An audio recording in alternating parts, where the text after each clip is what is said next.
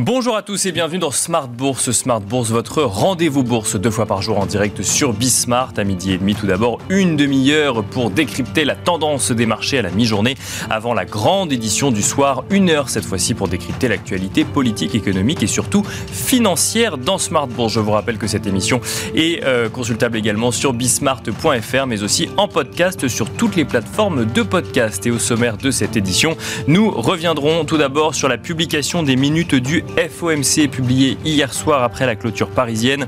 Celle-ci montre que certains des membres de la Fed étaient favorables le mois dernier à une hausse de 50 points de base des taux de celle-ci afin de faire baisser le risque de la persistance de l'inflation euh, que la persistance pardon, de l'inflation faisait peser sur l'économie américaine. Le ton global de ces minutes reste cependant accommodant avec une majorité de gouverneurs plaidant plutôt pour un ralentissement des hausses de taux et donc un relèvement de 25 points de base seulement.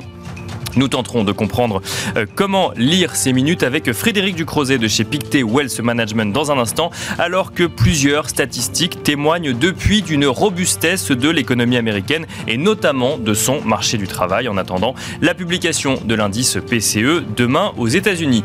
Nous reviendrons également sur la tendance des marchés alors que les marchés américains euh, affichent un recul assez net depuis mi-février. Les indices européens ont de leur côté tendance à plutôt à surperformer sur la période avec notamment un CAC 40 qui a touché un nouveau plus haut en fin de semaine dernière, mais qui consolide depuis. Euh, le CAC 40 évolue dans le vert avec une très légère hausse euh, ce matin après plusieurs séances de baisse.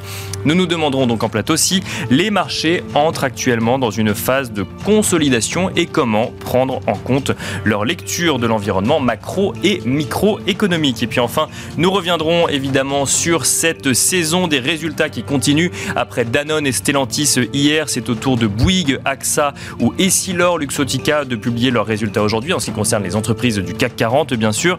Des résultats globalement positifs pour l'année 2022 et optimistes pour l'année 2023 qui porte d'ailleurs AXA et Bouygues parmi les plus fortes hausses du jour à Paris. Avec Stellantis aussi bien sûr qui est toujours porté par son bénéfice record publié hier et si leur Luxotica euh, semble en revanche avoir moins convaincu les investisseurs et ce malgré des résultats qualifiés de record quoique légèrement en dessous des attentes des analystes. Nous ferons le point en deuxième partie d'émission avec également un premier bilan de cette saison des résultats en compagnie de Franklin Pichard, directeur général de Kipling Finance. On se retrouve tout de suite.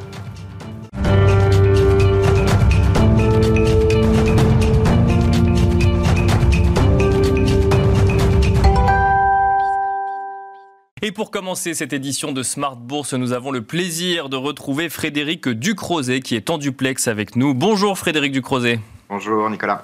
Vous êtes responsable de la recherche macro de Pictet Wealth Management. On va essayer de comprendre un petit peu l'environnement macroéconomique dans lequel évoluent les marchés actuellement avec cette actualité, euh, cette publication des minutes du FOMC attendue depuis le début de la semaine. Elles ont été publiées hier soir. Et la question aujourd'hui, c'est de savoir si elles ne sont pas finalement un peu datées, puisqu'on y a découvert un rapport de force, bien sûr, mais une volonté d'être plutôt accommodant sur la hausse de taux de la dernière réunion de politique monétaire. Comment est-ce que vous lisez ces minutes, Frédéric Ducrozet? Effectivement, ces minutes sont toujours une image dans le rétroviseur, à la fois de l'économie euh, au jour où la Fed prend ses décisions, et puis de ses décisions elles-mêmes, des débats. Euh, euh, du consensus qui s'est forgé. Alors, il n'y a pas d'énormes surprises, vous l'avez dit, on savait que quelques membres étaient, avaient été en faveur d'une hausse de taux un peu plus importante de 50 points de base. On sait qui c'est, Boulard, Meister. Euh, ceci dit, c'est plus que deux, donc il y en a peut-être d'autres aussi au-delà de ces deux faucons bien connus et bien identifiés. Et je crois que ce qui dérange quelque part un peu plus le marché, ce qui apporte de l'incertitude aujourd'hui, c'est que ces minutes étaient déjà quand même un peu encore inquiètes de la dynamique de l'inflation, de la résilience surtout du marché du travail, comme vous l'avez dit, au moment où les données étaient bien moins robustes qu'aujourd'hui. On avait eu décembre, janvier, euh, des chiffres qui étaient quand même dans l'ensemble plus faibles sur les ventes de détail, sur la production industrielle ou, l'ISM. Et depuis, on a plutôt des meilleurs euh, signes, plus encourageants, euh, de peut-être même de rebond de, l'économie à très court terme. Donc, si on transpose cette, ces, ces débats, ces minutes à la situation actuelle avec les données qu'on a aujourd'hui, eh bien, elles ajoutent un petit peu à ce malaise entre guillemets des marchés sur euh, l'ampleur des hausses de taux qui restent à délivrer par la Fed, et puis surtout la durée qu'on va devoir, entre guillemets, subir de taux d'intérêt plus élevés pendant plus longtemps. Donc, finalement, la lecture de ces minutes, même si effectivement, euh, avec toutes les statistiques qu'on a pu découvrir depuis, euh, sont un petit peu euh, datées, viennent alimenter l'inquiétude potentiellement de d'une Fed qui aurait les coups des franges pour procéder à de nouvelles hausses de taux, ou en tout cas avec des discours peut-être un peu plus au quiche de plus de gouverneurs de la Fed aujourd'hui. Absolument, mais je pense qu'on est dans une nouvelle phase euh, aujourd'hui. On a eu ce repricing, donc euh, peut-être ce, ce, cet ajustement des anticipations de marché qui nous semblait de notre côté excessif en termes de baisse de taux attendue déjà de la Fed euh, dès cette année. Ça me semblait prématuré. C'est moins le cas aujourd'hui dans, dans, le marché. C'est une phase qui est, finalement n'a pas permis, en tout cas n'a pas empêché un, un, rebond des marchés dans l'ensemble aux États-Unis ou en Europe. Maintenant, on sent que à la marge, tout ce qui va être ajouté en termes de resserrement des conditions financières on a déjà un resserrement très important euh, depuis euh, le début février où on a eu cette réunion de la Fed, puis euh, surtout dès la même semaine un rapport sur l'emploi très très fort aux États-Unis.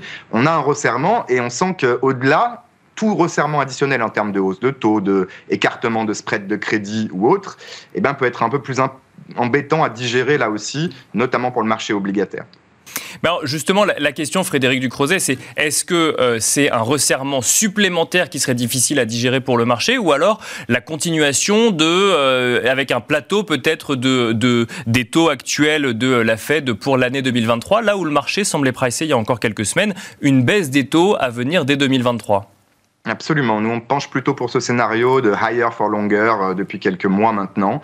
Euh, L'idée que la Fed, d'abord, la grande leçon de 2022, euh, c'est un ajustement bien sûr très rapide des taux d'intérêt, le plus rapide en réalité dans l'histoire, hein, sur, sur six mois. Mais c'est surtout cette grande leçon de ne pas répéter les, les erreurs de politique économique des années 70. Et donc de ne surtout pas permettre un enclenchement d'une boucle entre les prix et les salaires, la raison pour laquelle la Fed est, est si focalisée sur le marché du travail et notamment la dynamique des salaires.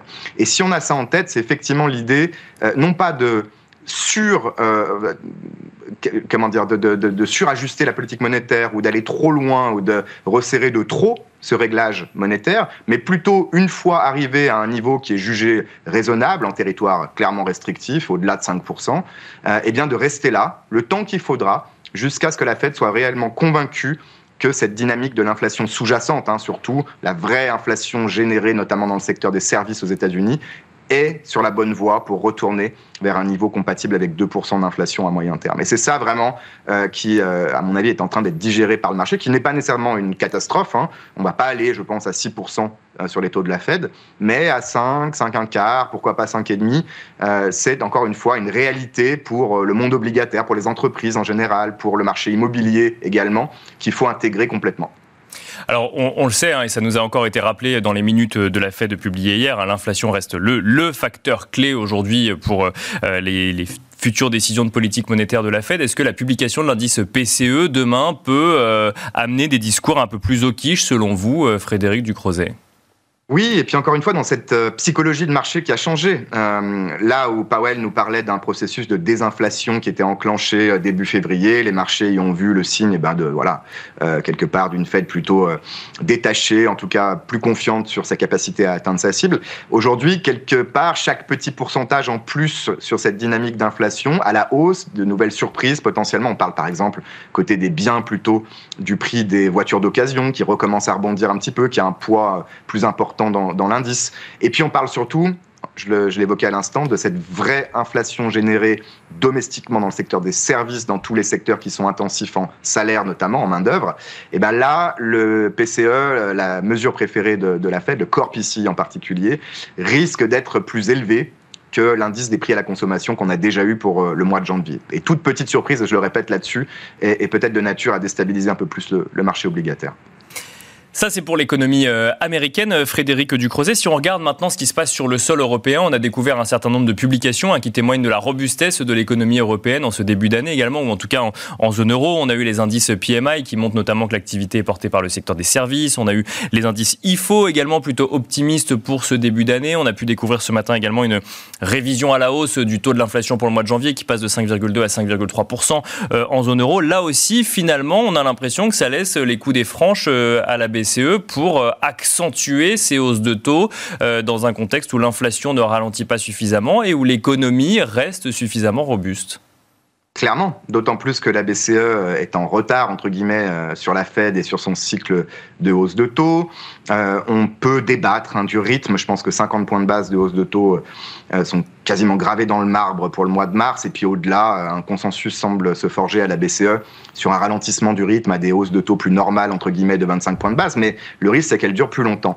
Et encore une fois, là, l'image et la performance remarquable de la zone euro, c'est que un modèle économique classique vous aurait prédit une récession de 3, 4 ou 5% dans des pays comme l'Allemagne ou l'Italie euh, cette année. Or, on risque d'être proche de zéro. Alors en Allemagne en particulier ou dans l'industrie d'une manière générale, on est probablement déjà en récession, euh, mais ça va bien moins mal que tout ce qu'on pouvait craindre il y a encore quelques mois. Donc ça, c'est une très bonne nouvelle.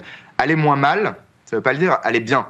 on est toujours dans une situation fragile. Le consommateur européen est probablement plus fragile également que le consommateur américain. Le marché du travail est euh, toujours euh, solide, euh, mais le choc qu'on a tous connu hein, dans nos vies sur notre pouvoir d'achat, il est d'une ampleur probablement plus importante au Royaume-Uni, en zone euro continentale, qu'aux États-Unis, et ça risque quand même de peser sur nos dépenses de consommation, d'investissement des entreprises dans les mois et trimestres à venir. Faut pas s'emballer, la reprise risque d'être molle en zone euro, mais d'avoir échappé au pire c'est d'ores et déjà une très bonne nouvelle et effectivement ça permet à la BCE d'aller quelque part au niveau où elle voulait aller euh, pour être certaine elle aussi de réduire le risque d'inflation.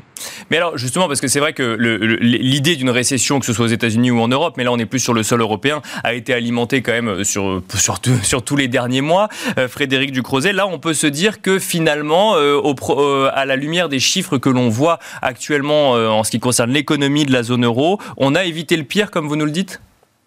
On a évité le pire. Euh, rarement dans l'histoire euh, de l'économie européenne, on a eu autant de divergences. Hein. Donc, quand on parle d'un agrégat, d'une moyenne européenne, euh, entre un secteur des services en France qui va toujours très bien et une industrie italienne ou allemande, notamment dans, la, dans des secteurs comme la chimie ou même l'automobile, qui, qui, sont toujours en, en, ajustement très sévère, il y a évidemment des grands écarts. Mais, et puis bien sûr, la grande question du développement du conflit euh, de la guerre en Ukraine et, des conséquences pour les, prix des matières premières n'est pas complètement réglé. On a passé là aussi l'hiver et euh, évité le pire en termes de pénurie. Ça ne veut pas dire que euh, l'hiver prochain sera de, de, tout repos non plus. Donc je pense que la BCE doit naviguer entre ces forces contraires, se féliciter clairement d'une bonne résistance de l'économie. C'est probablement la première fois en plusieurs trimestres que les économistes de la BCE vont revoir à la hausse leur prévision de croissance au mois de mars, peut-être à la baisse également en termes d'inflation, en tout cas euh, totale.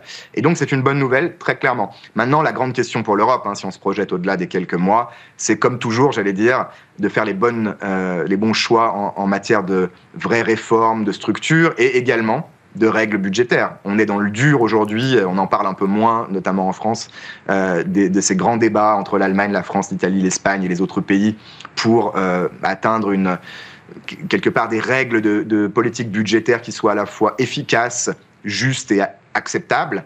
Et on est, je pense, encore très loin du compte. Donc ça, c'est le grand sujet. Si l'Europe réussit ce tournant, une réponse à euh, l'Inflation Reduction Act aux États-Unis pour soutenir son industrie, pour assurer la transition euh, énergétique et, soutenir euh, son économie, et en plus le faire de manière intelligente, avec des règles budgétaires qui fonctionnent enfin, puisqu'elles n'ont jamais fonctionné, soyons honnêtes, en plus de 20 ans, là, pour le coup, on parle des perspectives en Europe qui pourraient vraiment s'améliorer pour 2024 et au-delà.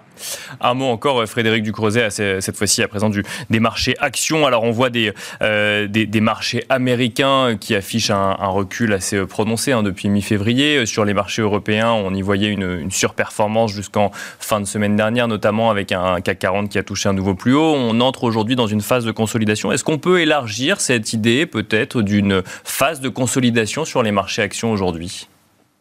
La grande question au plan de vue fondamental hein, sur les bénéfices des entreprises, c'est de savoir si on va vers euh, un atterrissage en douceur, pas de récession, ou au contraire qu'on a simplement décalé une récession qui pourrait même être plus sévère en 2024. Ça, c'est la grande question binaire euh, qui euh, donne des résultats très différents sur les marchés actions. On note par exemple que les écarts des prévisions des analyses sur les, les, les marchés actions entre le plus pessimiste et le plus optimiste, et eh ben cet écart est le plus important depuis la grande crise financière de 2008. On n'a jamais eu autant d'incertitudes sur les perspectives économiques. En revanche, à court terme, je pense que se dessine effectivement cette phase de consolidation, tout simplement parce que la première partie de l'année, janvier, début février, était liée par, a été alimenté ce rallye par des, facteurs plus techniques et que tout le monde était plutôt pessimiste, le positionnement sur les marchés actions était très négatif. Tout ça a permis au marché de se reprendre de manière plus technique que fondamentale.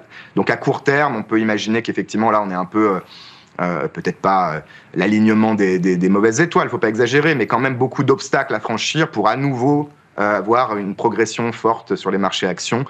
L'Europe se comporte moins mal là aussi que les États-Unis, notamment avec une orientation croissance et technologie moins importante aux États-Unis. Puis d'une manière générale, la sensibilité au taux d'intérêt sur ces segments de marché est moins importante. Mais voilà, pour notre part, on reste plutôt prudent à court terme pour toutes ces raisons et plutôt défensif sur ces marchés actions. Merci beaucoup Frédéric Ducrozet de nous avoir accompagnés donc à la mi-journée dans Smart Bourse. Je rappelle que vous êtes responsable de la recherche macro chez Pictet Wealth Management. Merci à vous de nous avoir suivis. On se retrouve tout de suite dans la deuxième partie de Smart Bourse.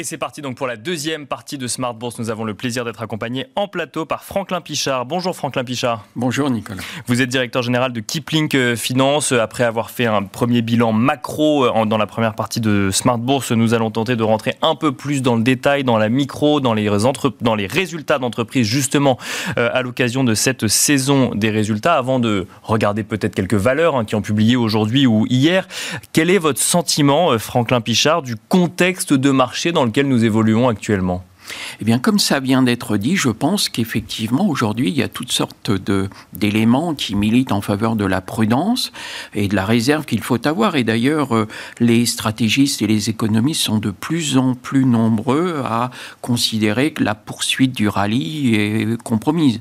Euh, N'oublions pas que le, grand mouvement de hausse des marchés a démarré le 29 septembre. On a fait une pause les 15 derniers jours de décembre. Et puis le 2 janvier, on repartait. Et relayé à partir du 9 janvier à peu près par la saison des publications euh, annuelles T4, etc. Donc, on en est à quel euh, niveau aujourd'hui? Ce soir, on aura Saint-Gobain après la clôture. Et le 2 mars, on finira la publication des valeurs du CAC 40 avec Veolia.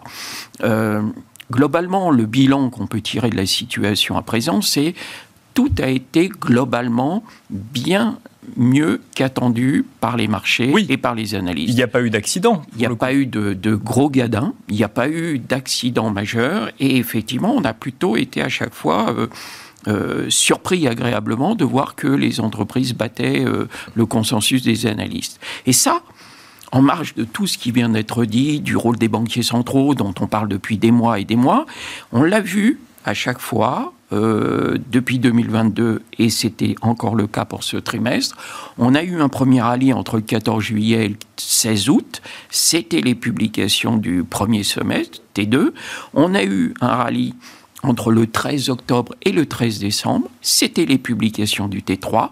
Et on est dans la fin des publications du, T, euh, du T4 annuel qui, elles, traduisent ces bons résultats. Le, euh, le problème, c'est euh, qu'est-ce qu'on a demain après, Donc ce que vous dites, c'est que le rallye qu'on a connu et qui est peut-être effectivement en train de se terminer, on ne le sait pas encore, est porté par la saison des publications des résultats.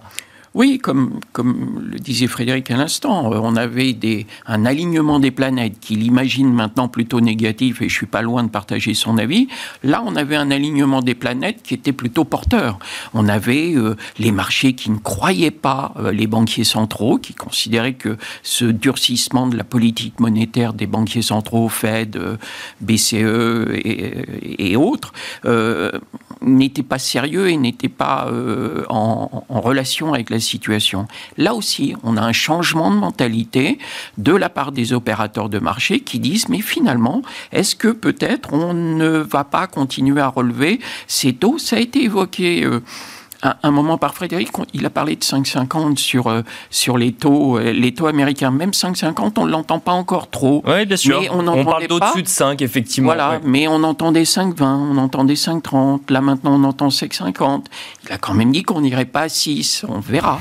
Voilà, c'est un changement quand même de psychologie pour les opérateurs de marché, ceux qui travaillent plutôt sur de l'indiciel, des paniers et autres, pas les acheteurs fondamentaux dont on parlera tout à l'heure sur les publications de résultats, mais un changement de mentalité qui fait qu'effectivement, aujourd'hui, on, est obligé de prendre en compte ces éléments-là et d'être un petit peu plus méfiant sur euh, euh, l'issue des publications et ce qu'il faudra prendre en compte ensuite. Donc, donc, si, je, si je clôture ce que vous nous dites effectivement sur le contexte de marché actuel, après le 2 mars, donc fin des publications en tout cas des entreprises du CAC 40 avec euh, Veolia, qu'est-ce qu'on aura finalement à regarder ou à se mettre sous la dent pour alimenter la tendance? C'est ça la question. Oui, c'est un peu ça. Alors, euh, on parle avec beaucoup de, gérants de, valeurs mid-cap, de valeurs moyennes qui disent mais ça y est, elles n'ont encore rien fait parce que autant on a euh, de la croissance certaine quasi embarquée sur nos fonds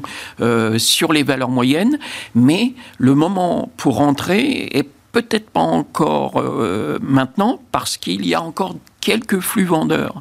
Et donc, les gérants continuent d'être obligés de nettoyer leur portefeuille à chaque fois qu'ils font face à des rachats sur les valeurs moyennes.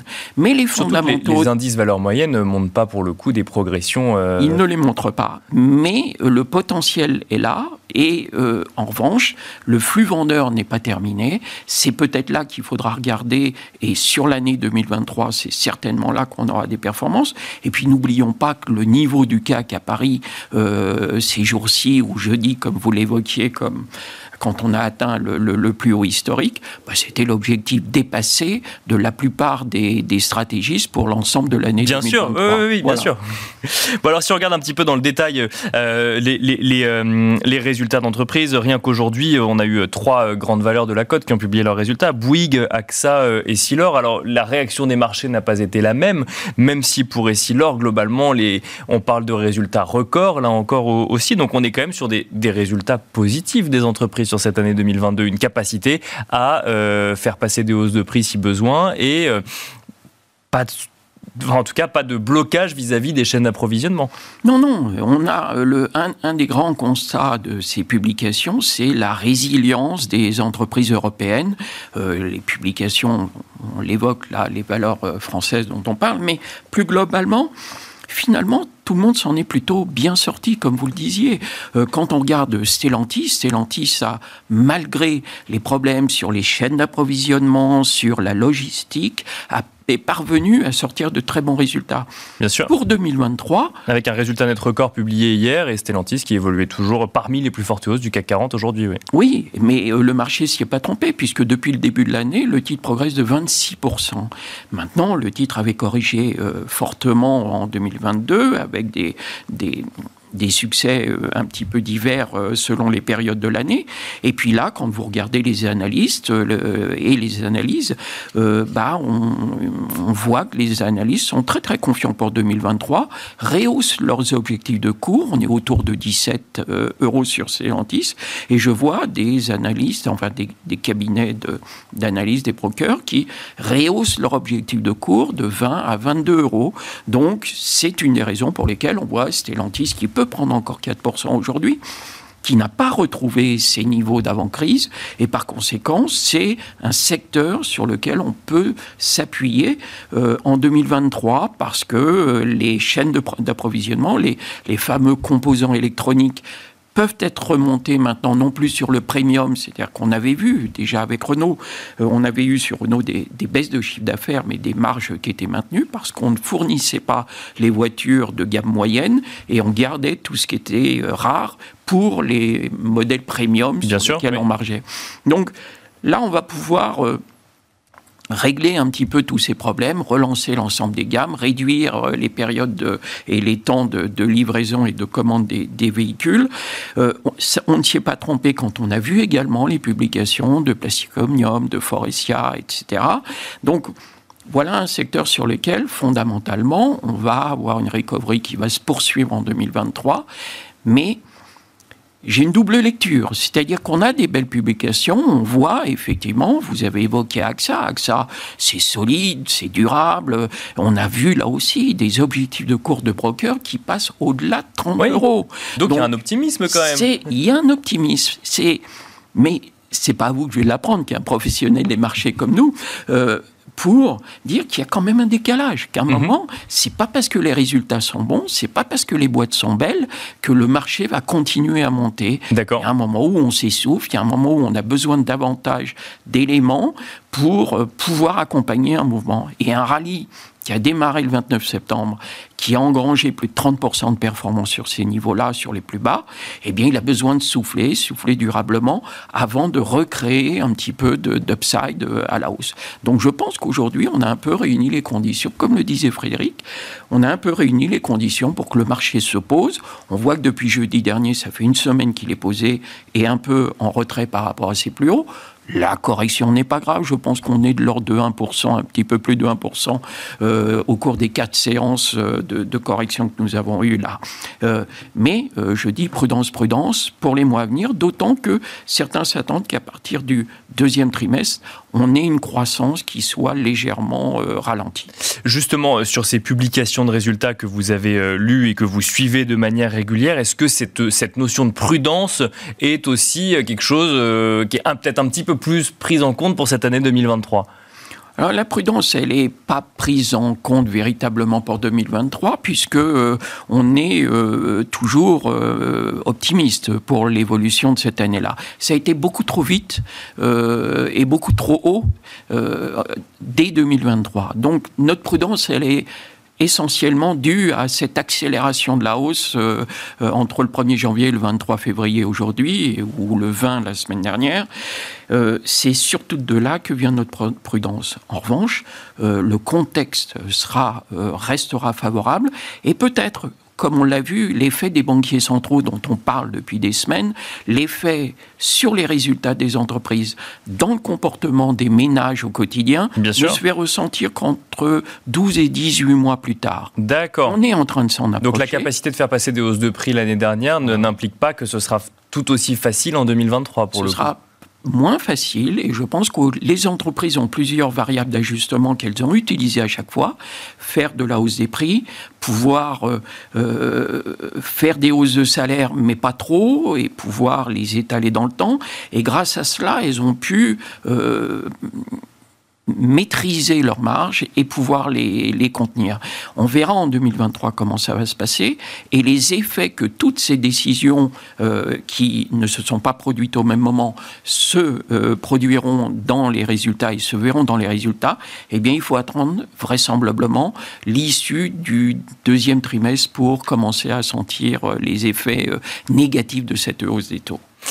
Merci beaucoup Franklin Pichard d'être venu sur le plateau de Smart Bourse à la mi-journée. Je rappelle que vous êtes directeur général de Kipling Finance. Merci beaucoup.